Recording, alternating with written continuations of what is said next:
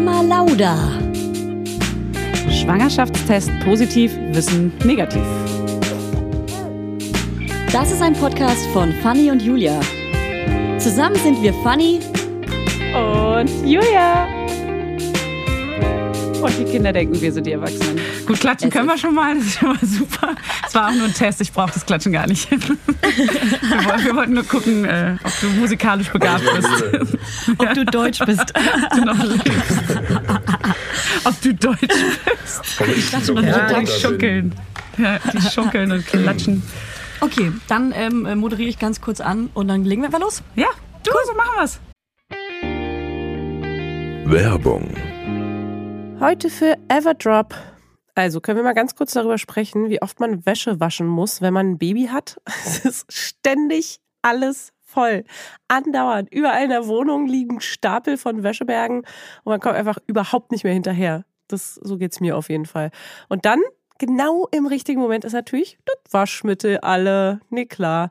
Und der vollgekackerte äh, Body äh, liegt dann da rum und modert vor sich hin. So, wenn ihr das auch kennt, dann müsst ihr jetzt keine Sorge haben, denn es gibt Everdrop. Das junge Unternehmen aus München hat es sich zum Ziel gesetzt, Einwegplastik und überflüssige Chemie aus den Haushalten zu verbannen.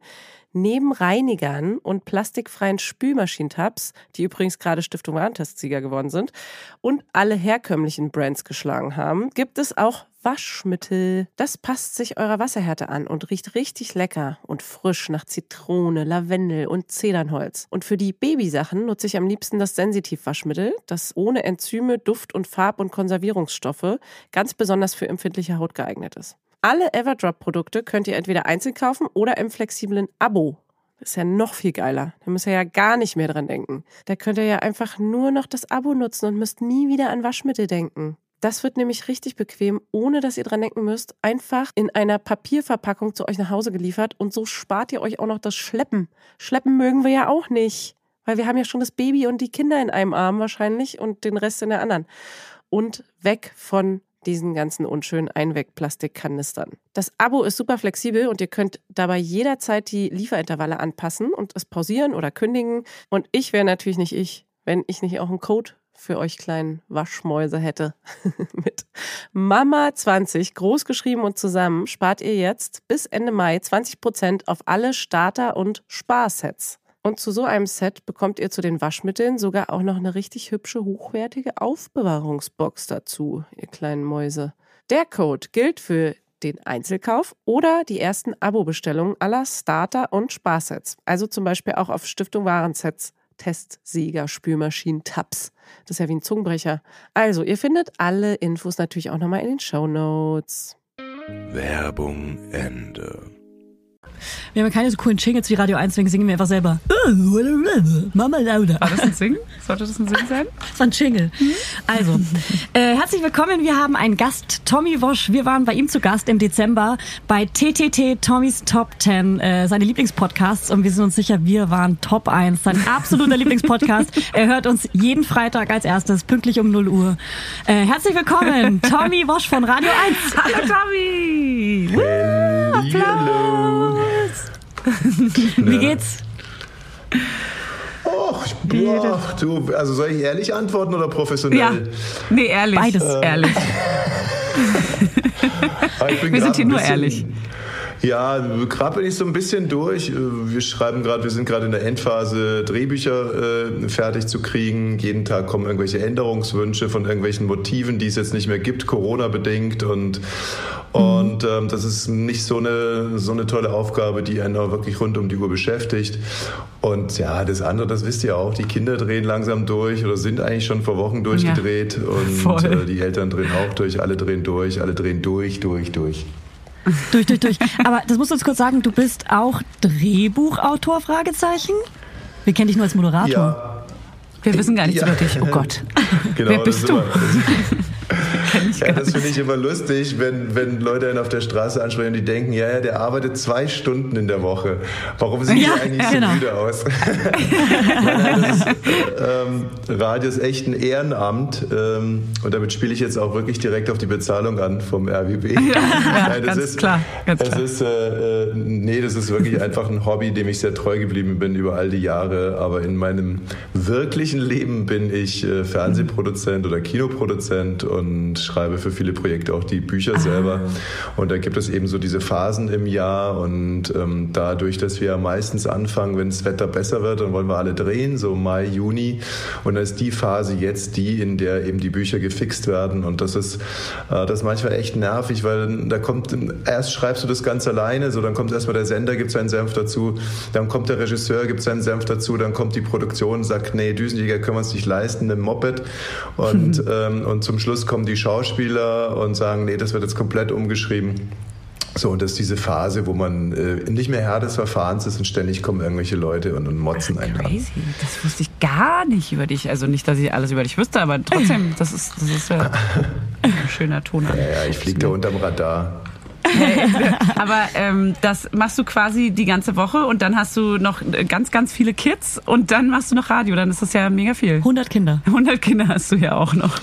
Ja, Klar. ich habe ich hab 100, 100, also ich habe fünf, von denen ich weiß. Und das ist jetzt ja. echt einer der dümmsten Showy-Sprüche, die man sich vor allem in einer frauenorientierten Sendung verkneifen sollte. Aber du tust es nein, trotzdem? Ich, nein, nein. Komm. Äh, äh, wenn der Elfer so auf den Punkt liegt, dann muss man natürlich auch reinmachen. Nee, also ich habe genau, ich habe ich hab fünf Kinder und ähm, aber eine, eine Frau, die mir da unheimlich viel hilft oder ich ihr ein bisschen helfe, ganz egal, wie man das jetzt perspektivisch ausdrücken will. Also ähm, und und muss ja muss ansonsten Tag und Nacht arbeiten. Und im Moment muss ich auch ganz ehrlich sagen, vernachlässige ich die Kinder sträflich und habe auch angemessen schlechtes Gewissen deswegen. Ich glaube, so geht's gerade aber viel. Ja. Ne? Also man hat die ganze Zeit das Gefühl, die Kinder zu vernachlässigen, weil es äh, gerade einfach nicht anders geht, ja, oder? Man, man muss so ein bisschen abgeben halt irgendwie.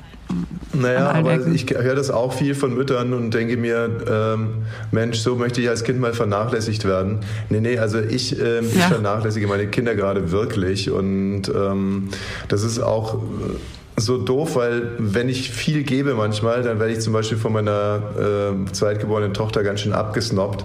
Aber wenn ich, wenn ich viel arbeite und echt mich mal rar mache, dann ist sie ganz besonders lieb. Und äh, daran merke ich immer, Mann, ey, jetzt vielleicht dann doch mal zwei, zwei feste Mahlzeiten am Tag vielleicht mal anwesend sein und vielleicht sogar nicht nur körperlich anwesend sein. Das wäre jetzt mal gut. Und wir wohnt auch äh, mit, wel also mit wie vielen der Kinder wohnst du zusammen? Drei dreieinhalb. Okay. So Nummer eins ähm, nutzt mein äh, Kühlschrank Privat. ja, ja, auch nee, aber ich habe hier so ein paar Hanteln rumstehen und einen Crosstrainer und so, ah. da der ja natürlich gerade auch nicht ins Fitnessstudio kann und äh, aber natürlich mit einem guten Body glänzen will. Äh, ist jetzt auch öfters bei, ist jetzt auch Stell uns den doch mal als, vor. Äh, wow. Sonst, ja. Oh Gott, unangenehmer Spruch von mir. Kleiner Mutti-Spruch von Fanny. Äh, wie alt war der? vom Ton her nicht verstanden. Ja, ich, ich habe gesagt, stell uns den nochmal vor. Das war sehr unangemessen. Sehr unangemessener, ekliger ja, gut, damit Spruch. Damit steht jetzt eins beide, das ist doch okay. Ja. Okay. Okay, wow. Ähm, dann habt ihr gerade auf Instagram, das ist ja wahrscheinlich eher deine Frau, veröffentlicht, dass äh, deine Moderationskollegin auch den gleichen Nachnamen trägt wie du. Was kannst du uns darüber verraten? ja, das ist ungefähr so wie mit, ähm, dass ich nicht nur im Radio äh, arbeite, weil wir uns ja schon wirklich ähm, lange kennen. Also wir kennen uns, glaube ich, seit 16 Jahren. Dann hat es aber auch relativ dann schnell so eingeschlagen und wir sind jetzt schon über zehn Jahre äh, zusammen und haben dann äh, im letzten Jahr geheiratet ähm, und haben jetzt extra den Lockdown abgewartet, um die, die Hochzeit nochmal groß nachzufeiern in einem Düsseldorfer Hotel mit 500 Leuten. Scheiße. cool. Perfekt. Ähm, Perfekt. Äh, naja, nee, Quatsch. Nö, also äh, es war jetzt irgendwie, war es jetzt das auch mal irgendwie an der Zeit. Ähm, und klar, ist halt doof. Man könnt ihr euch jetzt vorstellen, stellt euch vor, ihr wärt jetzt irgendwie eigentlich schon seit zehn Jahren lesbisches Paar und würdet euch jetzt äh, dazu durchringen, in der nächsten Show damit rauszugehen. Äh, dann ja. hat man halt auch so ein bisschen Angst, verändert sich jetzt die Statik der Sendung oder der ganzen Co-Moderation komplett.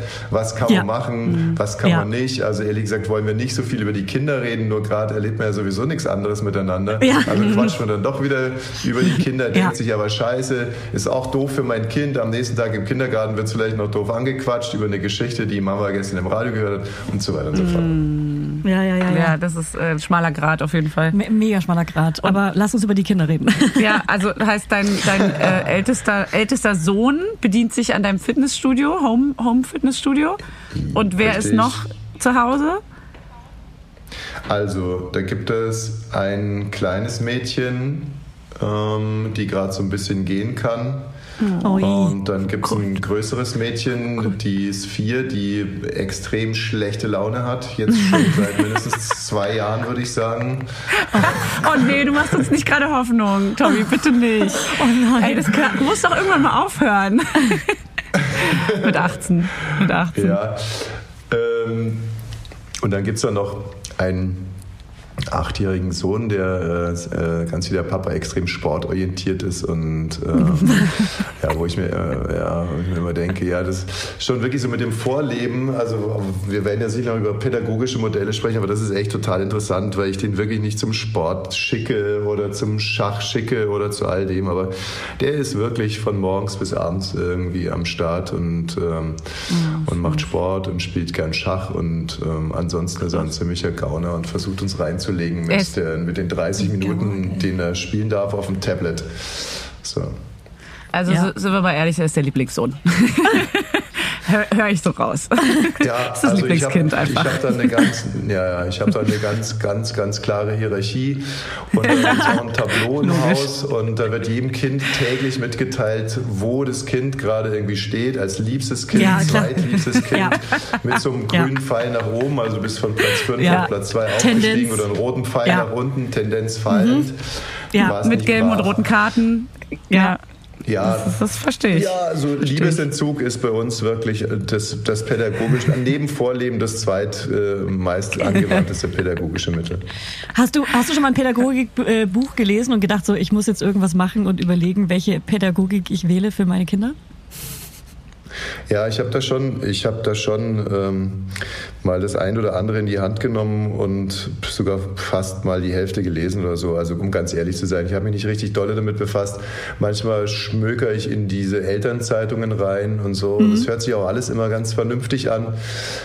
Ähm, bis zur es Umsetzung. Gibt auch wirklich, finde ich, oh, ja, bis bis zur Umsetzung, also für mich ist das größte Problem wirklich das Bestrafen, muss ich, muss ich ganz mhm. ehrlich sagen. Weil in der Regel bestraft man sich als Elternteil nur selbst. Also ja. das ist schon mal das, was total nervt. Ja, so nervt. guter Satz, sag guter ich, Satz, glaube ich. Sage ja. ich zu dem Kind, geh in dein Zimmer, ähm, dann ist es ja eine halbe Stunde weg und vielleicht wollte ich jetzt die halbe Stunde gerade, habe ich mich gerade drauf gefreut, mit dem Kind Mittag zu essen zu machen. Nur als ganz banales Beispiel. Ja, Abgesehen davon ist die eigene Stimmung dann im Arsch und es ist ja nicht so, dass das Kind dann ins Zimmer geht und einen Besinnungsaufsatz schreibt, oh, ich war nicht brav, das muss ich besser machen. außer der, außer der Achtjährige.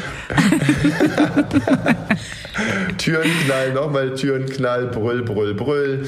Dann geht man hin und sagt, na komm, wir versuchen es nochmal, wenn du, hau ab. Okay, jetzt hat man einen Kanal voll.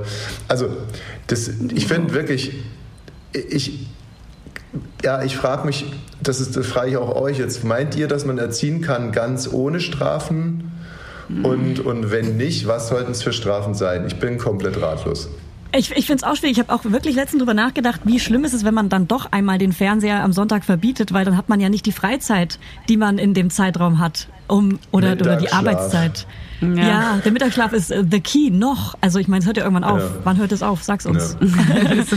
Drei ähm, oder so. Also, also, ich, also Fährst du irgendeine Pädagogik oder bist du mit für oder gegen Ich habe hab auch ganz viel jetzt drüber nachgedacht, weil jetzt kommt er in so ein, also unsere Kinder sind jetzt äh, anderthalb und das ist genau so ein Alter, wo sie jetzt schon verstehen, dass man Nein sagt und dass sie das nicht dürfen aus irgendeinem Grunde. Man kann es erklären, aber ehrlich sie gesagt, es. sie raffen es auch noch nicht so wirklich und sind so richtig trotzig und ich dachte auch schon, eigentlich müsste ich jetzt viel härter durchgreifen. Ich habe Angst, sie zu verwöhnen aber gleichzeitig will ich auch nicht so, ich will jetzt auch nicht anbrüllen und ich will auch nicht handgreiflich werden.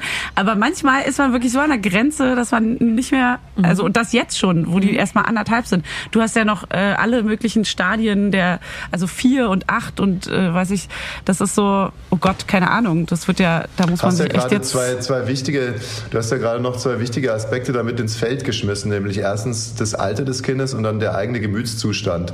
Na, also Mhm. wir müssen jetzt schon immer davon ausgehen, dass wir uns einigermaßen im Griff haben, weil von den Phasen, in denen man sich nicht im Griff hat, möchte ich ja jetzt gar nicht reden. Wo, äh, wo man dann irgendwie oft so. rumbrüllt und, und sich selber einfach dann danach nur abgrundtief dafür schämt. Also das ist ja dann eher so ein Ja. Akt der Selbstliebe, dass man sich das verkneift. Und meistens ist es ja dann wirklich so, das sind ja echt diese schlimmen Fallen, in die man tappt, gerade als junger Vater oder als junge Mutter, dass man irgendwie nachts dann mal irgendwie das Kind anbrüllt, nachdem es irgendwie zwei Stunden geweint hat und am nächsten Tag hat es 40 Grad Fieber und dann kannst du dich so, dann kannst du dich mal so richtig schämen. Ja, ja. Aber Oh äh, Gott. klar, wenn du nicht weißt, wo es herkommt und das Kind brüllt dich einfach zwei Stunden lang Ja. an, dass man irgendwann zurückbrüllt und sagt, du bist jetzt ruhig. Ja. Und am nächsten Tag dann bums, 40 Grad Fieber und äh, das halt Ja. dir noch so im Kopf nach und das ist dann halt richtig scheiße. Aua. Ja, das ist die aua. Selbstvorwürfe und äh, die Schuld, die man sich da äh, vorwirft. Das ist echt, glaube ich, das mit das Schlimmste an diesen ganzen Punkten. Ja. Also ich glaube, man kann ein Kind schon, ja, ich weiß nicht, wahrscheinlich ist es Ausgeglichenheit und Ruhe, aber wer hat die schon dann tatsächlich, ne? Gerade jetzt irgendwie, wenn alle zu Hause sind und man noch nebenbei arbeiten muss und man kriegt einfach einen Rappel, weil man zu nichts kommt. Und weil man dann noch ein schlechtes Gewissen hat, wenn man dann alles abgibt und wirklich äh, nur arbeitet und der andere Partner irgendwie alles rocken muss. Es ist so ein Zwiespalt, eine Schere auf jeden Fall. Also wenn wir mal, wenn wir noch mal uns überlegen, vielleicht bei einem kleinen Kind, dass es gar nicht bestrafen ist, sondern Grenzen aufzeigen wäre. Also wenn man so bei einem einjährigen Kind oder beim anderthalbjährigen Kind oder beim zweijährigen Kind, wo man einfach sagt, so nee, hier Strafe ist jetzt hier totaler Quatsch. Also ich erreiche das Kind ja jetzt auch nicht intellektuell. Ich kann jetzt noch nicht einmal sagen, ich schmeiße deine Pokémon-Karten weg, weil das Kind hat ja gar keine. Also dass man da aber sich einfach so Gedanken macht, setze ich dem Kind denn jetzt eine eine Grenze, so nach dem Motto, nein, du haust deiner großen Schwester jetzt nicht auf den Kopf.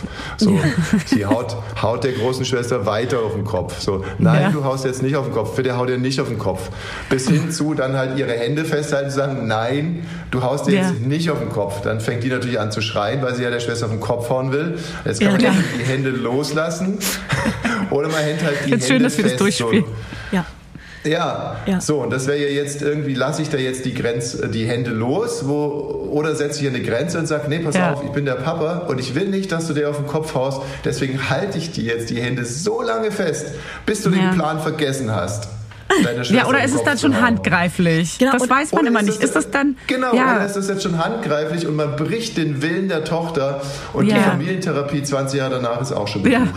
Ja, genau. Ja. Das ohne Scheiß genau Ja. diese, mit diesen Punkten, weil oftmals habe ich bin ich nachts auch so sauer und so dünnhäutig, dass ich wirklich den, den äh, meinen Sohn teilweise irgendwie nehme und wieder hinlege und obwohl er die ganze Zeit aufstehen will und sage, nee, jetzt gibt's kein Buch, jetzt gibt's auch keine Puppi, jetzt wird geschlafen und pack ihn dann auf diese Matratze, die natürlich mega weich ist, aber denkt schon so, oh Gott, ich ich, ich werde gerade so aggressiv einfach. Ja. Es tut ihm halt nicht weh, aber dieser psychische, das Psy- psychische, was dann passiert und wo jeder sagt, jeder Pädagoge sagt, oh Gott, auf gar keinen Fall irgendwie deine körperliche Überlegenheit ausnutzen, um, ja, aber was soll ich denn machen? Soll ich ihn aufstehen lassen und spielen lassen? Ich versuche immer was? alles Also- zu erklären, also wie so eine wie so eine Ja, aber das- dumme Pädagogin, nee, nicht dumme, wie so eine ganz tolle Pädagogin. Ich habe irgendwie das Waldorf-Gehen noch in mir und versuche immer alles zu erklären, warum er was nicht darf. Es funktioniert null und gar keine Ja. Sekunde, aber ich will ihm versuchen zu erklären, doch, warum das, ich aber es ist pisst trotzdem bin. super. Es ist Auch trotzdem parallel. super und du wirst in den Himmel kommen dafür.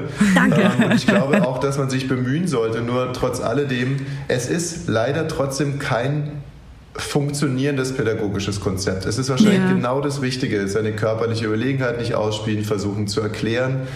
Aber weißt du, dann gibt es auch so Situationen, ich weiß noch, wir hatten in der, ähm, in Pankow hatten wir so ein, in der Zelter Straße oder so, hatten wir so ein ganz mieses kleines Büro. Das war äh, quasi, wir hatten unten im Erdgeschoss, wo ein Laden war, unser Büro und ansonsten haben da nur Leute gewohnt. Und da war eine Frau, die hat scheinbar auch dieses Konzept gehabt. Wenn die mit, mit der Tochter vom Einkaufen zurückkam, war die Tochter immer müde. Und de- deswegen ist sie nie die Treppe hochgegangen und hat gebrüllt und gebrüllt und gebrüllt. Und die Mutter hat die dann einfach da sitzen lassen und hat die Tochter gebrüllt. Und wir konnten uns jeden Tag, jeden Tag, eine halbe Ja. Stunde Minimum das Gebrülle anhören. Und dann kam die Mutter wieder alle fünf Minuten und dann irgendwie sowas wie, Luise, magst du jetzt mit hochkommen? Und dann so, Ja. Und das Ende Ja. vom Lied war dann meistens doch, dass sie die Luise einfach da hochgetragen hat. Und Ja. Das Mann, ist ja dann auch Luise. wieder das Ausspielen. Scheiße. Genau, gleiches Spiel hatte ich letztens, da wollte mein Sohn äh, auch nicht reinkommen in die Tür und ich dachte, ja, okay, ich werde jetzt nicht schon wieder auf ihn zugehen und ihn reinheben, damit er schreit auf meinem Arm und sich wehrt mit, allen, mit aller Kraft, sondern ich lasse ihn jetzt draußen sitzen und irgendwann wird er schon reinkommen, hab einen Stopper in die Tür reingemacht und er saß halt im Hausflur und hat auf der Treppe gechillt. Der saß da auch ganz ruhig, er hat auch nicht geweint. Er saß da einfach, aber er kam halt auch nach einer Viertelstunde nicht rein und irgendwann war die Tür halt mega lange offen zum Hausflur hin und ich dachte, ja gut, aber jetzt, jetzt muss doch auch mal irgendwann gut sein, aber nein, es passiert nichts. Dann lebt er halt im Flur. Dann muss er halt da draußen essen. Also ich schreibe gerade eine. Eltern-Sitcom und die hat den Arbeitstitel, ähm, jetzt muss ich aufpassen, dass ich den nicht verreiße, ich trage das Laufrad, äh, trag du das Kind.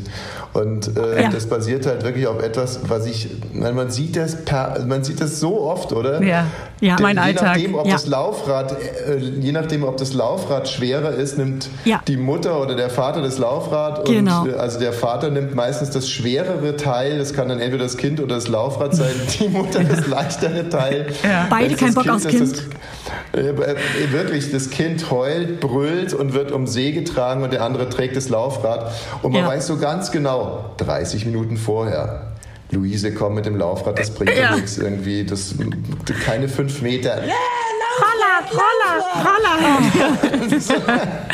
Wisst ihr, was ein noch schönerer Arbeitstitel ist? Ich trage das Laufrad und das Kind, weil ich war nämlich äh, häufiger alleine mit dem Kleinen unterwegs und er wollte natürlich mit dem Laufrad fahren ähm, und äh, am Ende habe ich beides getragen und das ist, ich habe einfach nur abge abgemolken unter den Armen, nur abgeschwitzt. Das ist so Sie wurde bemitleidet angeguckt. Technik?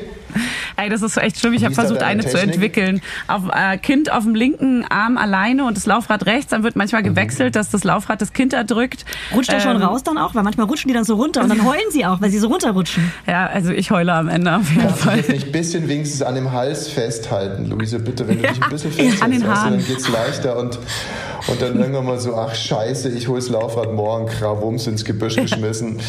Ja, dann, ja, ja wirklich. Laufrad. Ja, genau. Scheiße. Oh Mann, aber kannst du uns bitte irgendwie, also du hast ja jetzt, wie gesagt, auch ein Kind in, in dem Alter unserer Kinder ungefähr oder fast und ähm, du hast ja auch die Vierjährige Die Luise quasi? und einen Achtjährigen. Kann man sagen, dass die Erziehungsmethoden, also weil ich, du hast ja trotzdem jetzt auch die, diese Evolution schon durch. Und hast Kannst- du irgendwo was besser gemacht oder anders? ja, oder so ausprobiert, mal so getestet, Ja. an jedem Kind anders Ja. getestet. Und Also um es mal komplett zu machen, ich habe eine 25-jährige Tochter, Ja. 19-jährigen, Danke. ähm, 8, 4 und 1. Und äh, insofern kann man schon so sagen, dass ich alle, alle Altersstufen durch habe, aber ich habe auch sozusagen, äh, das hat mich alles in unterschiedlichen Phasen meines Lebens erreicht und äh, ich glaube, ich, ich könnte mir vorstellen, dass ich in Teilen ein bisschen besserer Vater geworden bin. Ähm, aber sie sind dann halt auch wieder andere Herausforderungen und ich kann euch insofern beruhigen, als dass die ersten zwei Jahre, und jetzt mal aus der Perspektive des Vaters, ist es aber vor allem auch mehr noch das zweite Jahr, schon mit Abstand das Beschissenste ist. Okay, danke. Ähm, und das äh, hängt erstens von der Performance der Kinder, äh, hängt mit der Performance der Kinder zusammen, ist aber auch eine Sache, äh, ne, hat auch was mit der Beziehung zu tun. Also ähm, wie, wie, wie, entwickelt sich die Beziehung nach dem Abstillen, vor dem Abstillen, wie ist das nach einer, ähm, also ich, so habe ich oft erlebt, einer sehr, sehr harmonischen Schwangerschaft, äh, wo man sich irgendwie super versteht, sich wahnsinnig auf irgendwie auf alles freut, ganz innig miteinander ist und nah und so und dann, und dann gibt's Stress und, äh, und, und all das, was dann eben alles so kommt, auch an Hormonen, an Hormonen und, und schlechtes Gewissen von einem, von einem Vater, der vielleicht dann doch vielleicht nicht so mithelfen kann, so wie er will und so. Also ich finde die, die ersten ich finde so, ja, die ersten zwei Jahre danach finde ich echt beinhart und eine riesige Belastung für jede Beziehung. Auf diese Ja. Belastung wird man meiner Ansicht nach auch überhaupt nicht vorbereitet. Ja, Sondern es ich heißt auch. die ganze Zeit nur, und seid ihr jetzt glücklich? Seid Ja, ihr jetzt oh, glücklich? oh Gott, volle Äh, Kanne. weißt du? So und, recht. Ähm, und dann wird's wirklich, und dann wird's wirklich besser. Okay, das ist wird's geil. echt besser. Und dann darf man bloß nicht den Fehler machen, in dem Moment, wo es besser wird, übermütig werden und das nächste Kind ansetzen. Naja, gut. Aber dann, es gibt ja die Theorie, dann hat man halt auch das nächste Mal zwei Jahre irgendwann ja hinter sich. Mhm. Stimmt. Und dann ist es ja, Ja, dann wird's also- nur noch geil. Das, also da kann ich jetzt schon wirklich ein Wörtchen mitreden. Ähm, da, da würde ich im Nachhinein echt sagen, einmal kurz und heftig. Wenn man das geschafft hat, dann hat man sich fürs Leben echt einen großen, großen Dienst er, erwiesen. Aber Ja. die Wahrscheinlichkeit zu scheitern ist echt riesig. Also echt riesig. Und äh, schlussendlich hängt es dann auch wahnsinnig von der Frau ab. Ja? Also da kann ich dann als Mann nur noch bedingt ähm, also klar, man kann ganz, ganz, ganz viel mit dazu machen, aber wenn ich zum Beispiel meiner großen Schwester mir das anschaue, die innerhalb kürzester Zeit, die hat glaube ich innerhalb von vier Jahren drei Kinder bekommen oder so. Also Ui. das, das, dass das geklappt hat und dass die in der Beziehung drin geblieben ist und das alles, das war wirklich eine weltmeisterliche Leistung. Und die kann Oh man ja. natürlich dem anderen auch nicht abverlangen. Ne? Ein Mann kann da schnell sagen, ja, für mich wäre es schon praktisch, wenn wir das jetzt innerhalb der nächsten vier Jahre hinter uns bringen. Ja. Ja, aber im, Ja. im Ja. Kern kann er zwar dann echt helfen, aber ausbaden wird es dann die Frau auf alle Fälle. So dieser typische Fünfjahresplan. Kann man das, naja. Ja. Ja, aber das, ähm, das glaube ich, also du hast auf jeden Fall komplett, triffst so einen Nerv mit diesen, in den ersten zwei Jahren ist die Beziehung auf jeden Fall echt eine, eine Härteprobe, sagt man das, Härtetest. Und äh, ich Ja. glaube, das ist das, was wir auch gerade selber beide die ganze Zeit hier im Podcast diskutieren und dass es halt mega stressig sein kann und dass man sich auch wirklich ankackt und dass man echt so, also eine Reißleine hat, die ist so kurz, das kann man sich gar nicht vorstellen und dass man auch die Hormone im ersten Jahr, im zweiten Jahr ist es dann einfach äh, runterkommen und sich wieder zusammenfinden, aber organisieren erstmal und irgendwann dann ist das Kind jetzt äh, versteht gerade mal Sachen und ich wir hoffen die ganze Zeit, dass es auch wenn es mega schöne Momente natürlich immer zwischendurch gibt, dass es aber trotzdem so ein bisschen sich eingroovt so wieder nach dem zweiten Jahr und das ist äh, gerade der Fall so langsam. Das fühlt sich dann auch gut an. Oder wir sind ja erst bei anderthalb, aber Ähm, äh, kommen wir ganz kurz zu dem Radio 1 Interview äh, und dann wir springen wir wieder in den tausend Themen. Deine Mutter war, hast du deine Mutter schon öfter reingeholt? Äh, Du hast deine Mutter reingeholt, äh, als wir zu Gast waren Ach, bei die war dir. so süß. Es war so nied, es war so toll. Es war so schön zu hören, wie sie ihre Geburten vor vielen Jahren gemacht hat. ja. Ja, das war, es war einerseits toll und andererseits ähm, hatte das zumindest bei mir schon auch, so noch, auch noch, ja, hat es dann auch so ein bisschen so nachgewirkt, aus vielerlei Gründen, weil ich fand, dass mein Vater da jetzt natürlich nicht so Bombe weggekommen ist und ähm, und hatte und, und einerseits ist es ja das, was ich auch schon wusste, dass er da vielleicht, also heute wäre es nicht State of Art, um es mal vorsichtig auszudrücken. Ja, klar. Ähm, und, ähm, und das ist natürlich auch ein Vorwurf von mir an ihn gewesen. Er lebt ja jetzt nicht mehr auf der einen Seite und auf der anderen Seite entwickelt man dann doch in so einer Situation einen Beschützerinstinkt, immer wieder zu sagen, ja, das Ja. waren andere Zeiten. Ja. Er hat aber was ganz anderes äh, selber miterlebt und hat sich eigentlich als Mensch da schon gut entwickelt. Und, und auch, ich weiß gar nicht, ob ich mich weiter von seinem pädagogischen Konzept, das nicht optimal war, äh, wegentwickelt habe, als er von dem seines Vaters. Ja, wisst ihr, was ich meine? Also Ja, absolut. jeder ist ja, Ja. nur so in, so in seinen Möglichkeiten. Also vielleicht Ja. war seine Leistung viel größer, äh, Ja. das so zu machen, wie er es gemacht hat, als meine, wie ich es heute mache. Und es ist ja auch ganz viel, dass sich auch Parallelen ergibt, also was er falsch gemacht hat und was ich auch falsch mache. Und so ist es ein, äh, ein ziemlich großes Thema für mich und deswegen war das die Erzählung von meiner Mutter. Für die, die es nicht gehört haben, dass zum Beispiel meine Mutter in einem Krankenhaus mit einem Militärarzt ihr Kind bekommen hat und das Krankenhaus wurde auch deswegen ausgewählt, weil mein Vater mit dem Segelboot dahin segeln konnte. Das ist so eine geile Story, diese- aber. Und der Militärarzt war wirklich ein unglaubliches Arschloch und hatte natürlich von, äh, von, von äh, Geburten überhaupt keine Ahnung. Nee, und da könnte Ja. man jetzt natürlich relativ viel erzählen und am bewegendsten war wohl die Geschichte, als sie ganz begeistert erzählt hat, dass sie äh, einmal krank war und, die, und wir auch äh, mit Mandelentzündung, 40 Grad Fieber und dann, dann hätte er echt mal einen Kaffee gemacht und das würde sie ihm heute noch Ja. hoch anrechnen. Ne? Also das war Ja. für mich so der, der, der Moment, wo ich Ja. echt dachte, so ich muss jetzt auch echt mal ein paar tolle Sachen über meinen Vater erzählen, weil er hat Ja. auch ein paar richtig tolle Sachen gemacht. Ja, Ja, bitte. Oh.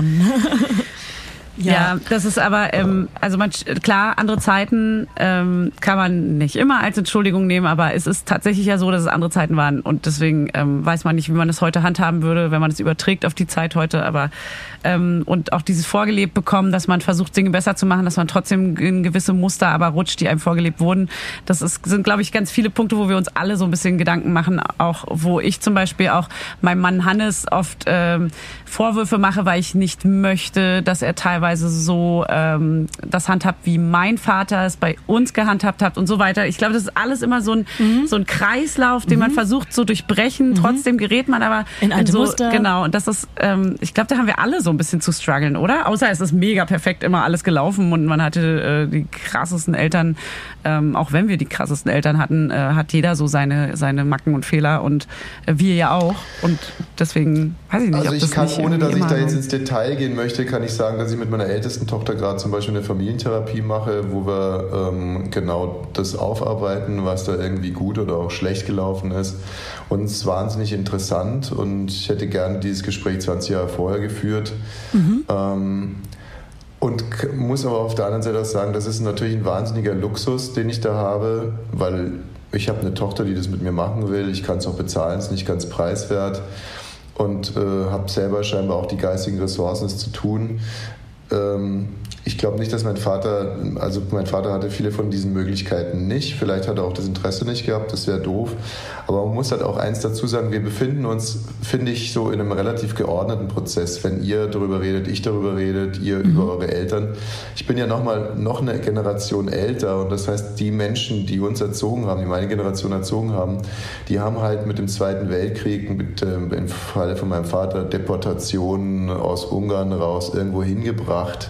Äh, die standen ja dann wirklich in Hamburg im Hafen mit äh, wirklich, wirklich mit dem Rucksack und so. Und jetzt guck mal, wie du zurechtkommst. Ja, bei meiner ja. Mutter auch, die sind auch irgendwie vertrieben worden. So. Also, da, echt, das das entschuldigt definitiv nicht alles, was da so gemacht wird, aber ehrlich gesagt, der Anspruch, dass es gut gemacht wurde, den kann man echt mal ordentlich zurückfahren. Und äh, das ist aber die rationale Herangehensweise, weil und dann gibt es natürlich das berühmte Kind in einem und das ist einfach mhm. nur das will, dass es gut ist mhm. und das will das ja. fühlen und dass diese Gefühle auch ernst genommen werden und es will mit niemandem rumdiskutieren, der sagt, ja, aber die sind vertrieben worden und deswegen und so. Na, das Kind in einem sagt mhm. einfach nur, es ging mir aber nicht gut, es hat mir keiner geholfen und mhm. so, da möchte ich heute erlöst werden. Ja. So, ich finde es echt Voll. super kompliziert. Ja. ja. Ich finde es mega interessant, dass du es erzählst und äh, voll cool mit der Familientherapie, weil ja. das oft einfach nicht gemacht wird, weil man denkt, man braucht es nicht. Ja, das aber können wir auch so regeln. Jeder, jeder, jeder kann es irgendwie gebrauchen. Äh, ich weiß nicht, ob sie zu privat ist, aber ging das von dir aus oder von der Tochter aus? Ja, das wird mir jetzt fast, ja. also den Satz hm? beantworte ich gerne noch. Hm? Das war einfach so, dass wir beide an einen Punkt gekommen sind, wo wir gesagt haben, wir brauchen das jetzt. Ich ja. kann aber sowieso nur sagen, ich bin, ohne dass ich jetzt irgendwie wie ein Freak hier rüberkomme, hoffentlich, ich bin Nö, no, im Gegenteil, gar nicht. Nee, ja, im also Gegenteil, ist geil. Ein, ich bin wirklich, ich bin wirklich ein Therapiefan. Ich bin selber in Therapie äh, seit, seit vielen Jahren und ich empfinde das wirklich als so eine, wie soll ich sagen, wie so ein Privatstudium von, von einem Ey. selber oder vom Absolut, Leben. Absolut, Luxus. Wahnsinn und, ähm, und ich bin gerne in, ich habe schlechte Erfahrungen gemacht mit Beziehungstherapie, muss ich ganz ehrlich sagen. Mhm. Da bin ich mir immer noch nicht so ganz sicher, äh, wie das im besten Fall zu sein hat. Ich glaube, da muss, da muss man als Kombination auch sehr, sehr bereit dafür sein, für eine Beziehungstherapie. Also wirklich so in der, in der Kombination und auch in dem Problem, das sich stellt. Das finde ich am kompliziertesten. Ähm, aber ich, ja, und, Familientherapie ist auch wirklich einfach richtig gut. Aber Leute, das äh, finde ich. habt, geht zur BIF. Systemische Therapie in Berlin. BIF. Okay. So heißen die ah, Berliner Institut für Familientherapie. Ja, das ist ja mega gut, dass du das sagst, weil ähm, äh, zum Beispiel du möchtest da nochmal kurz drauf eingehen, weil du sagst Beziehungstherapie, das ist dann, dass man zu zweit in die Therapie, weil ich bin auch absoluter Therapiefan, bin aber nicht in Therapie, mhm. aber ich finde, jeder sollte für sich eine Therapie machen oder sich beraten lassen oder ein Coaching oder was auch immer. Aber du sagst, zu zweit dahin zu gehen, also die Paarbeziehung, oder? Die Paarbeziehung ist für dich nicht so effektiv, die zusammen zu behandeln, als wenn man sich selber jeder einfach therapiert, oder? Na, die, die, die ähm, Paarbehandlung habe ich, wie gesagt, habe ich immer das, habe ich das Gefühl, dass die Konstellation oder die Kombination von Therapeut, wie ist das Paar und was ist das Problem, schon optimal sein muss, dass da was bei rumkommt. Ich sage mal ein Beispiel, ein einfaches, was jetzt nicht aus meinem Leben ist. Wenn ein großes Problem Eifersucht ist und, und ich, ich sage jetzt mal ein Comedy-Beispiel. Ja. und nur um es zu verdeutlichen, das Problem ist Eifersucht, weil der Mann ist wahnsinnig eifersüchtig und der Therapeut sieht mega gut aus. So, dann ist die Therapie für den Arsch. Ja, weil die ganze ja, Zeit. Wisst ihr, was ich meine? Das ist jetzt ein bisschen überspitzt. Die ganze Zeit eifersüchtig ist, ja. ja, der, der Mann kriegt sowieso schon Hals, wenn der Therapeut irgendwie was sagt, dann guckt er die ganze ja. Zeit, wie, wie guckt die Frau den Therapeuten Stimmt. an und so ja. weiter und so fort. Geht andersrum natürlich auch und dann ist, sagt die Therapeutin irgendwas und die eifersüchtige Frau sagt dann zu Hause, ja, weiß ich was, die dumme Nutte kann gerade mal das Maul halten. Und dann denkt sich der Mann, hä? Was ist los? Hat die gerade zur Therapeutin gesagt, die dumme Nutte kann gerade mal das Maul halten? So. Ja. Und weiß vielleicht okay. auch gar nicht, wo kommt das jetzt gerade her. Ne, aber das geht natürlich für viele Konflikte, die dann in verschiedenen Kombinationen total hochkochen können. Mhm. Ja, verstehe, was du meinst. Ja. Ähm, ich habe nämlich auch Freunde, die sind gerade in der Beziehungstherapie und äh, da meinte meine, also äh, die, die, der, Be der Bezug ist die Freundin, das ist meine Freundin, und sie meinte nämlich auch, alles, was die Therapeutin sagt, hat sie mehr oder weniger schon selber ähm, mit reingebracht in, äh, und therapiert an der Beziehung und eigentlich erzählt sie gar nicht viel Neues und irgendwie nervt sie die ganze Zeit, weil der Partner geht auch gar nicht so richtig darauf ein und es bringt irgendwie nichts und das ist dann auch so frustrierend, weil man denkt so, ja gut, das weiß ich auch alles, das haben wir schon probiert irgendwie. Äh, erzähl mal bitte was Neues, zauber mal bitte, zauber uns wieder gesund zusammen. Es gibt auch einen, einen, coolen Moment, den ich auch einmal hatte und das war der Moment, wo die Therapeutin gesagt hat, also das äh, ihre Beziehung, das bringt nichts. Wir können jetzt hier noch eine Trennungs, wir gehen jetzt über in eine Trennungstherapie, aber oh. Beziehungstherapie mache ich mit Ihnen beiden nicht mehr. Was? Wirklich? Ach nein, ja. das ist aber auch krass. Ja. Krass. Aber Und? auch, ja, ja also vielleicht ist es dann so. Und war es dann auch so? Das war so lustig, weil das hat uns dann, das hat uns dann kurzzeitig nochmal zusammengeschlossen nach dem Motto, jetzt erst recht. Against her. Also, Vielleicht war das das. Aber zum vielleicht Schluss war das die Therapeutin dann doch recht. Oh Mann. oh Mann. Aber irgendwie ja auch okay, wenn man dann weiß, okay, gut, dann macht es halt keinen Sinn. Dann ist ja auch, dann ist ja. es, wenn sie das sagt, dann ist das vielleicht einfach so. Wie so erfahrene Therapeuten ja. oder Therapeutinnen das einfach sehen können und einen zusammen helfen, auch eine Trennung durchzuziehen. Finde ich so krass. Ja, dann ist es einfach manchmal. Crazy. Dann gehört es vielleicht einfach nichts mehr, nicht mehr Jetzt habe ich direkt Bock, mit all meinen Familienmitgliedern äh, eine Therapie äh, zu machen. Wie gehe ich auf die zu? Mhm. Also ähm, bei der BIF zum Beispiel einfach anrufen, einen Termin machen. Nee, auf meine Familie. Ähm, auf meine Familie. Ach so. Sie möchte einen Tipp von dir. Sie möchte einen ja, Tipp von, vom ähm, weisen Tommy. Intervention, also würde ich so machen, Intervention. Du lädst die ein unter einem Vorwand, zum Beispiel, dass du im Lotto gewonnen hast und du würdest jetzt gerne alle beteiligen damit sie auch wirklich alle kommen. Mega. Und in dem Moment, wo sie in dem Raum sitzen, holst du ein Fahrrad oder vier Fahrradschlösser und verriegelst alles. Perfekt. Und dann sagst du, sagst du, sagst so, Freunde, und jetzt geht's los. Geil. Geil. Und, äh, das und dann kommt wir, Frank Elstner. Und das machen wir. Und, und, das machen wir auch bei dem anderthalbjährigen so, oder? Unbedingt. Gerade bei dem, da müsst ihr dann aber halt sagen, ja, der, der kann jetzt irgendwie ja. Paw Patrol gucken. Ja, ja sehr gut. Okay. Pepper Woods bei uns gerade. Paw Patrol, vier Pfoten. oh, da sind wir zum Glück noch nicht.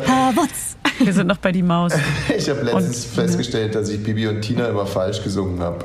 Ach, Tommy. Da, Peinlich. Ja, fehlt, bei mir hat immer ein Auf gefehlt, Bibi und Tina. Auf Amadeus oh. und Sabrina. Ach, ich sag, ich sag glaube ich immer mit. Mit Amadeus. Auf, nee, auf, auf, auf die sitzen doch auf. auf. Doch, doch, doch, ich sag auf, glaube ich. Weiß ich nicht. Sie Wir sind noch nicht so weit. Sie ihrer geschwind, weil sie Freunde sind. Weil sie Freunde sind. Oh, Tommy, du kannst auch singen. Hey, tut, euch, tut euch doch zusammen. Wir machen eine Show zusammen. Ey, ja. Oh Mann, das ist, äh, das sind echt interessante Themen, finde ich. Und ähm, um mal jetzt den Schwank zu machen zu einem positiven Thema. Was findest du ist für dich jetzt mal unabhängig vom, na gut, du kannst es nicht unabhängig vom Kind sagen, aber was ist für dich so ein richtig tolles Alter gewesen bisher, wo du sagst, so da habe ich richtig Bock drauf, so das, das ist irgendwie dein Ding. 20. ausgezogen. Ähm, ja gut, es, es, ja. normalerweise man muss man ja immer sagen, ich, äh, ich fand jedes Alter toll und ich finde jedes Kind gleich toll. Und letzteres Klar. kann ich wirklich Klar. sagen, weil es mir auch ein Bedürfnis ist, auch gerade aufgrund der Scherze von, dass ich das ganz ehrlich sagen kann, ganz, ganz ehrlich und von tiefstem Herzen, dass ich all meine Kinder absolut identisch liebe. Für ganz unterschiedliche Dinge, aber vom Gefühl her mhm. absolut identisch. Ja. Und zwar auch wirklich so, dass ich das Gefühl habe, mehr kann man ein Kind nicht lieben. Und mhm. da bin ich aber jetzt bei dem, bei dem Altersthema, was ich so interessant finde, dass man eigentlich ein Kind kommt zur Welt und man guckt es an und sagt, mehr kann, man, kann ich diesen Menschen nicht lieben. Und das ist nochmal ja, eine ganz stimmt. andere Form von Liebe. Ähm, eine andere Form von Liebe als zum Partner, zu den, zu den, mhm. zu den Eltern oder weiß der Geil was. Und, und witzigerweise ein halbes Jahr später liebt man das Kind noch viel mehr und in einem halben Jahr hat man irgendwie so das Gefühl gehabt, man hat sich ins, ins Kind verliebt und denkt sich so, hä, das ist doch Quatsch jetzt. Du hast doch vor einem halben Jahr das Gefühl, also mit Dollar kann man nicht lieben. Und jetzt ein halbes Jahr später musste der fast wirklich dir eingestehen, du liebst es jetzt noch Dollar. Also wisst ihr, was ja. ich meine? Das, ja, die Beziehung wird halt immer mehr aufgebaut. Man kennt es halt immer Dollar, länger. Dollar am dollsten. Ja. Ja. Äh, bis zum Mond und zur Erde und zurück. Oder wo sind wir jetzt gerade angekommen bei Dolligkeit? Du bist sehr emotional. So. Und das ist etwas, was, oh. äh, was, äh, was ich faszinierend fand, dass etwas, wo man schon wirklich das Gefühl hat, das ist ganz, es fühlt sich total absolut und maximal an, ist dann mit einer Beziehung oder mit zum Beispiel einer durchlebten äh, großen Krankheit, ähm, äh, ne, das ist das, was wir Drehbuchprofis dann Bonden nennen, aber das ist dann ein starker Bonding-Effekt. Das ist schon immer wirklich Wahnsinn, wie das dann nochmal irgendwie anders durch die Decke geht, wenn man wirklich Todesangst hat um, um ein Kind. Ja. Ähm, das ist so krass, ne? Was man dafür tun würde, wie schnell man töten würde für seine Kinder. Das ist erschreckend manchmal. Okay, also ich würde töten. Soll ich euch eine Geschichte erzählen? Die ja. vielleicht emotionalste Geschichte ja. meines Lebens. Oh. Ja. Ich war mit meiner inzwischen ältesten Tochter am Strand, früh morgens. Und ähm, ich hatte einen tollen Ferientag vor mir. Wirklich wusste, dass ich an dem Tag segeln kann und hatte da im, in dem Camp auch einen Schachkumpel gefunden und alles war super. Hätte alles nicht schöner sein können. Und auf einmal schreit meine Tochter und ich gehe hin und die weint und äh, die hatte sich mit einer, äh, mit einer Spritze, die ist in eine Nadel getreten. Also da war eine ah. Spritze am Strand und die ist in den Nadel getreten. Oh und das Ganze in Italien und das war auch so, ne, so Partystrand und so weiter und so fort. Und natürlich sofort Scheiße. Ach du oh, Scheiße. Eine Fixerspritze, HIV, oh, Katastrophe, Gott. wirklich. Ja. Und dann äh, Kind ins Taxi und äh, damals, glaube ich, nach Palermo gedüst und erst in ein Krankenhaus, wo die gesagt haben, die, damit sowas können sie gar nichts anfangen. Äh, Wie alt war sie da? Krankenhaus. Ähm, zweieinhalb. Mhm. Oh Gott. Zweieinhalb, Furchtbar. drei. Furchtbar.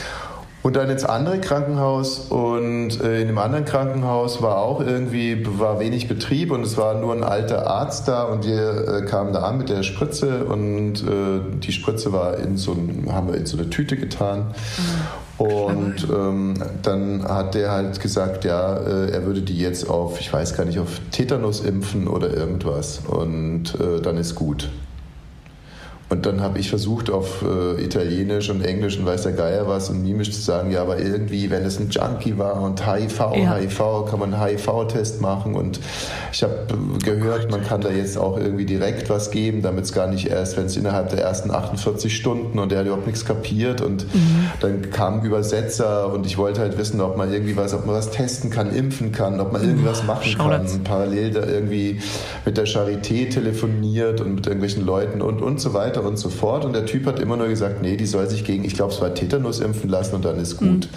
Mhm. Ja. Und ähm, und ich habe es einfach nicht verstanden irgendwie. Und dann habe ich, äh, und dann hat er gesagt, die Spritze, da, da, da, kann man sich nicht dran anstecken. Das ist ausgeschlossen, dass man sich da mit HIV anstecken kann.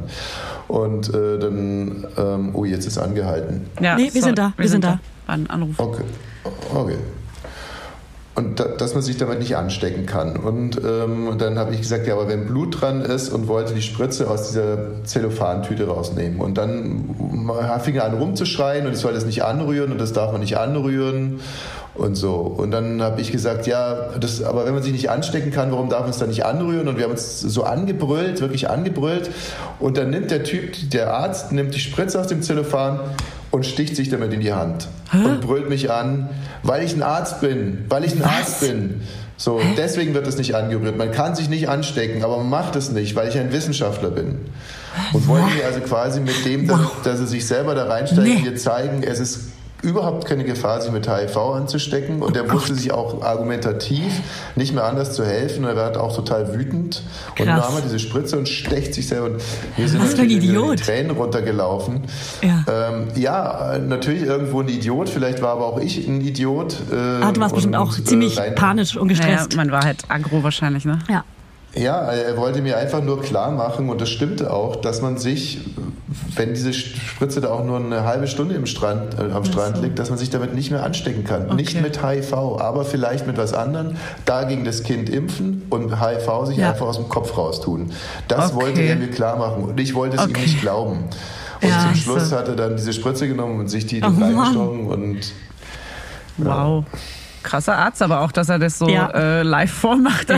Er kann ja auch alles mögliche andere, da, keine Ahnung, wenn da noch Absolut. irgendwas Heroin Absolut. dranhängt oder so. Ähm, Ja, und was, aber was war, Filmszene.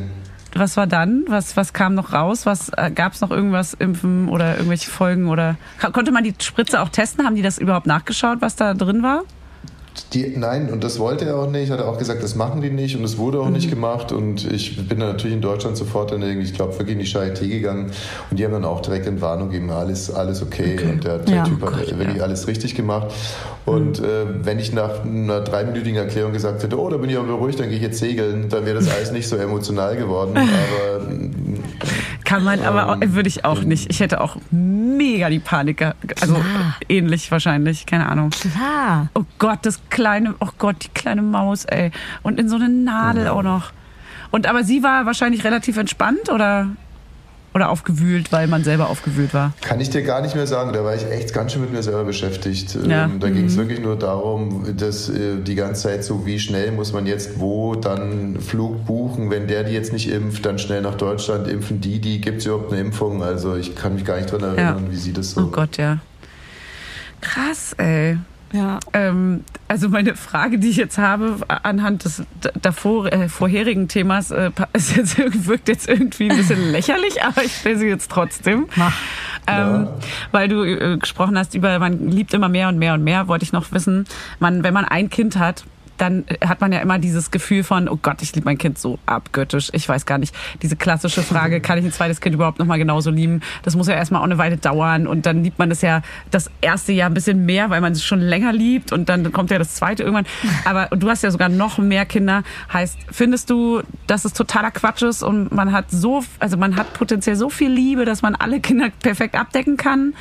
Oder ist es, also klar, wirst du wahrscheinlich bestätigen, aber irgendwie kann man Ja, sich das jetzt noch nicht vorstellen. Einerseits kann ich es bestätigen und andererseits habe ich aber auch wirklich sogar, ja, ich habe einen guten Freund, der äh, bei dem das so nicht ist. Ui.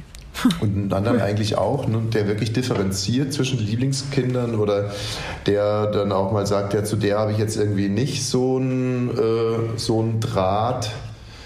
Ähm, krass. ich weiß dann echt, wirklich ganz ehrlich, ich weiß überhaupt nicht, von was der redet. Ähm, Ja. Ähm, was es aber gibt und was ich auch schon ein paar Mal erlebt habe, ist, dass, äh, dass Väter ein Kind einfach nicht annehmen wollen, weil sie glauben, dass es nicht von, äh, von ihnen ist. So, Ach, krass. das ist auch so ein beliebtes Thema.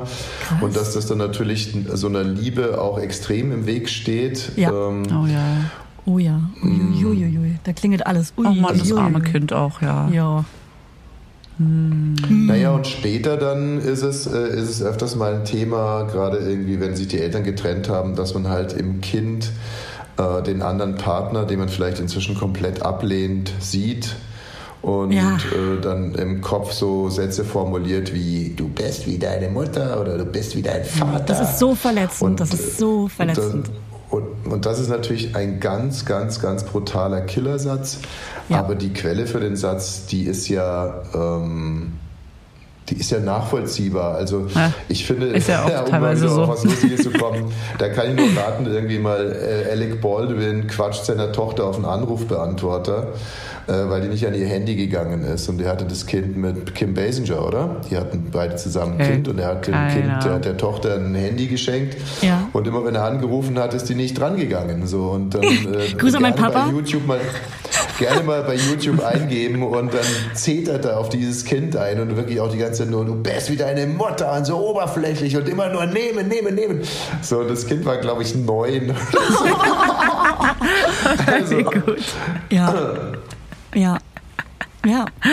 Einfach ja. Ah, liebe ich, liebe ich. Aber ich, ich freue mich schon auf genau solche Streits. Ich freue mich auf so Erwachsenenstreits mit meinen Kindern, ne? Wo man so richtig diskutieren kann und wo man sich so richtig schämt, dass man plötzlich selber eigentlich so unfassbar schlecht argumentiert und das Kind wahrscheinlich noch viel cleverer ist und so früh reif und so. Da habe ich richtig Bock drauf. Cool, viel Spaß dabei. so Pubertät und Vorpubertät und Cool. sowas. Hey, cool. Ja, da freue ich mich mehr drauf als auf dieses kleine Baby, das es nichts versteht. Ein bisschen. Auch wenn es süßer ist, dann. Aber irgendwie. Ja. Ist auch ein ziemlich maskuliner Angang. Ne? Also das war zum Beispiel auch so eine Spezialität meines Vaters, der gesagt hat, irgendwie interessiert ihn das erst, wenn er mit den Kindern richtig reden kann. Das hört man als Kind auch sau gerne. Ja. Cool, danke. Ja. Ich verstehe es, äh, ich verstehe, ich verstehe es natürlich auch. Äh, und was auch hier als ernstes Thema damit mit drauf liegt oder drunter liegt, ist, dass es schon unterschiedliche Phasen für unterschiedliche Elternteile gibt. Also es gibt ein Alter, wo es was für die Mutter angenehmer ist als für den Vater und dann je nach Junge oder Mädchen oder so. Also es kann sich auch ganz schnell wechseln und kann interessanter werden, uninteressanter bis hin zu total ätzend. Ja, das, das, das tauscht dann ganz schnell. Ja. Aber hast, hast du jetzt eigentlich schon gesagt, ach nee, du meinst ja, du liebst alle Kinder gleich genau, aber welches Alter für dich äh, für persönlich und vom Charakter her für dich ein cooles Alter ist, wo so wie ich jetzt meinte, ich freue mich auf diese Streit und so, dass man sagt, äh, keine Ahnung, das ist so dein Lieblingsalter, wo du so gut kannst mit? Also ich finde es am Anfang von finde ich schon echt super. Das ist natürlich echt super konsumerfreundlich für den Vater, wenn er sich ein Neugeborenes schnappt, sich umbindet und dann was trinken geht und sich dabei irgendwie noch wie ein Held fühlt, weil er was gerade für die Ja. Familie tut. Das ist schon echt arg praktisch und Kind pennt, pennt, pennt, dann kurz wieder zurück tanken und dann kannst du wieder los und dich mit deinen Kumpels treffen oder irgendwas. Nice. Das ist schon irgendwie eine gut, gute Phase. Ähm, die, fi- die finde ich richtig gut. Und ähm, ich, ich bin echt ein ganz schlechter im Haus mit den Kindern Bauer oder so, weißt du, sowas im Haus, draußen regnet es, man sitzt in so einem Zimmer Ja. und baut irgendwie Ja. Playmobil oder irgendwas. In dem Moment, wo ich mit einem Kind rausgehen kann, egal ob es jetzt im Wagen liegt oder an meiner Hand oder radelt oder irgendwas, da fühle ich mich irgendwie sauwohl und alles, was so drinnen stattfindet, ist für mich hassig und, äh, und beengt mich. Ja. Und erquetschend, richtig erquetschend. Ja. Und So ansonsten gucke ich auch. sehr, sehr, ja, und ich gucke sehr, sehr gerne zu. Das ist mein größtes Hobby, ist meinen Kindern zum Beispiel beim Sport zuzuschauen oder so. Das mache ich wahnsinnig gerne. Aber ich gucke auch gerne zu, also nicht ganz so gerne, wenn es Klavier spielt, aber auch. Also ich bin gerne zu, Zugucker. Ich bin ein Zugucker gerne. Das ist doch voll Und geil. äh, das be beantwortet die Frage vielleicht schon so ein bisschen. Also, Ja, es absolut. Gibt, dann Ja. Ja. Ja. Ja, Hagamua. Geil. Äh, wie ist es mit Hobbys für Kinder? Wann, äh, wann kristallisiert sich das raus? Welche Hobbys? Also kann man kann man das beeinflussen äh, mit seinen eigenen Vorlieben oder ist es dann genau das Gegenteil, dass die Kinder das hassen, was die Eltern äh, cool finden? So wie du sagst, Schach und äh, was war es, äh, Sport. Weil man macht sich ja so Gedanken, oh, was soll mein Kind denn später mal für eine Sportart oder für ein Hobby haben? Oder was wird es wohl Ja. mögen und so. Also es gibt, äh, gibt ja zwei Sachen ne, bei uns damals. Mein Vater hat gesegelt, ich segel viel und gerne. Meine Mutter hat Tennis gespielt und ich spiele Tennis viel und Okay. gerne. Und das äh, hat erstens damit was zu tun, dass es natürlich dann im, im Leben ist. Ne? Es liegt irgendwo ein Segelboot rum Ja, und es klar. liegt irgendwo ein Tennisschläger rum. Da machen Ja. wir es halt so. Das war früher natürlich noch viel mehr als heute. Haben einfach das gemacht, was im Haus ist. So und ähm, und meine, meine älteste Tochter, die war bei den Nordberlinern, Nordberliner SC und hat äh, Fußball gespielt, weil ich ehrlich gesagt auch so ein bisschen verliebt war in die Idee, dass ein Mädchen da zum Fußball geht. Und das hat sie auch echt gemacht. Ein, zwei Jahre ganz süß, äh, war oft abgelenkt von wirklich ganz klassisch von mal einer Biene oder mal einer Blume und so. Und ähm, dann hat sie es auch echt eingestellt. und dann hat Ja. sie es wirklich eingestellt und sie ist jetzt nicht der sportlichste Mensch aller Zeiten. und das ist auch total, total okay so. Ey, Props an Sie. Ich war auch beim ähm, Fußball mit einem kleinen Kleid und bin dann auch wieder Mit einem raus. kleinen Kleid. Mit einem kurzen Kleid. Ja. Ja, und dann, dann finde ich immer noch, ja, also ich finde wichtig halt, ich versuche immer zu unterscheiden, macht ein Kind jetzt was, ein Hobby wirklich deswegen, weil es an, an der Sache unheimlichen Spaß hat oder macht ein Kind eigentlich etwas, um zu beweisen, dass es Leistung bringen kann, was macht, was die Eltern toll finden können, wo es jetzt Erster ist und super ist. Und ähm, da, bei den fünf Kindern, das, da habe ich jetzt wirklich die komplette Palette zwischen dem einen Sohn, der, da geht es irgendwie schon bei, beim, beim Marmeladenbrot schmieren darum, der Schnellste zu sein oder am besten zu machen oder oder also wirklich die absurdesten Geschichten ähm, und und dann aber auch meine meine älteste Tochter, wo ich immer denke, geil, wie lässig die ist. Ne? Also das ist der ist auch scheißegal. Hier wieder verloren, ist total wurscht. Das ist einfach wurscht. Ja, geil. So, also das ist super. Ähm, was ist so, was sind so die Mädchen, gibt es bei den Mädels Sportarten, die so sich rauskristallisieren? Ah ja, also die Vierjährige hat mir jetzt ähm, vorgestern äh, erzählt, dass sie zum Kung Fu gehen will. Uh, geil. Und hat mir das dann auch vorgemacht. Oh. Er hat also so die Hände verschränkt und sich dann so nach vorne gebeugt und dann eine, wirklich eine, eine Kung Fu Kampfgeste gemacht. Da ist mir echtes Blut in den Adern gefroren. Ich dachte, jetzt hat mein letztes Stündchen geschlagen. Wenn du jetzt ernst machst, dann, äh, dann schlägt die mir jetzt gleich den die Kopf ab. Ja. Oh, Mann. Die haut dich mich auch um. echt gewundert, wo das jetzt herkam. Aber dann habe ich, äh, wollte ich bei Netflix was gucken und habe festgestellt, das letzte, was geguckt wurde, war Kung Fu Panda. und dann äh, konnte ich mir wieder ein bisschen Reim drauf machen. Oh Gott. Ach man, wie niedlich. Ach man. so nachrecherchieren, wo kommt das her? Ja. Aber klar. Netflix. Klar.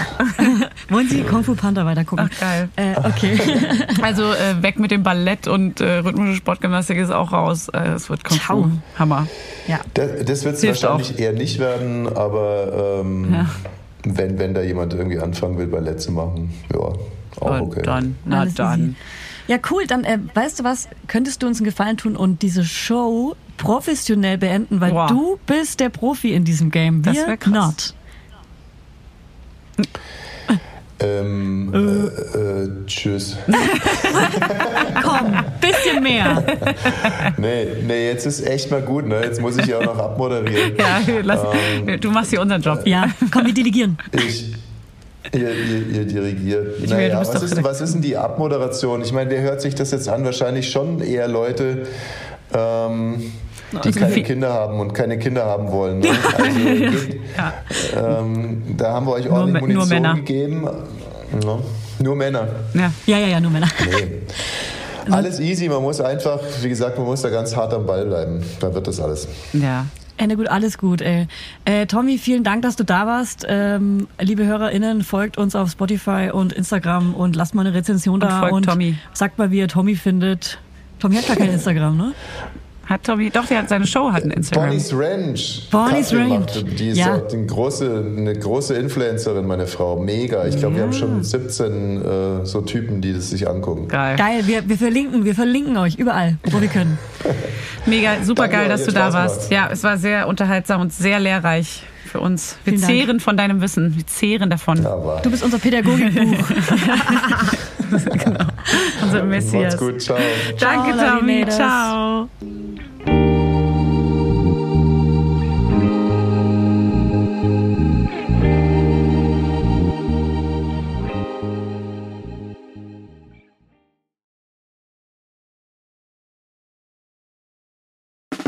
Der 7-One Audio Podcast-Tipp. Von einem Moment zum anderen verschwunden, durch einen Schicksalsschlag getrennt oder einem Verbrechen zum Opfer gefallen. Manche Menschen verschwinden spurlos.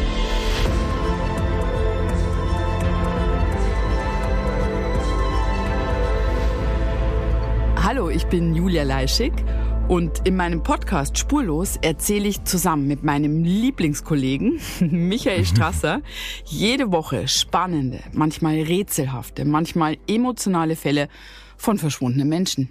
Genau, seit 18 Jahren suchst du schon vermisste Menschen äh, weltweit und in dieser Zeit haben wir über 70.000 Zuschriften gekriegt. Alles Menschen, die um Hilfe bitten. Viele Fälle davon konnten wir nicht erzählen. Spannende, mysteriöse Fälle, emotionale Fälle und die wollen wir hier im Podcast erzählen.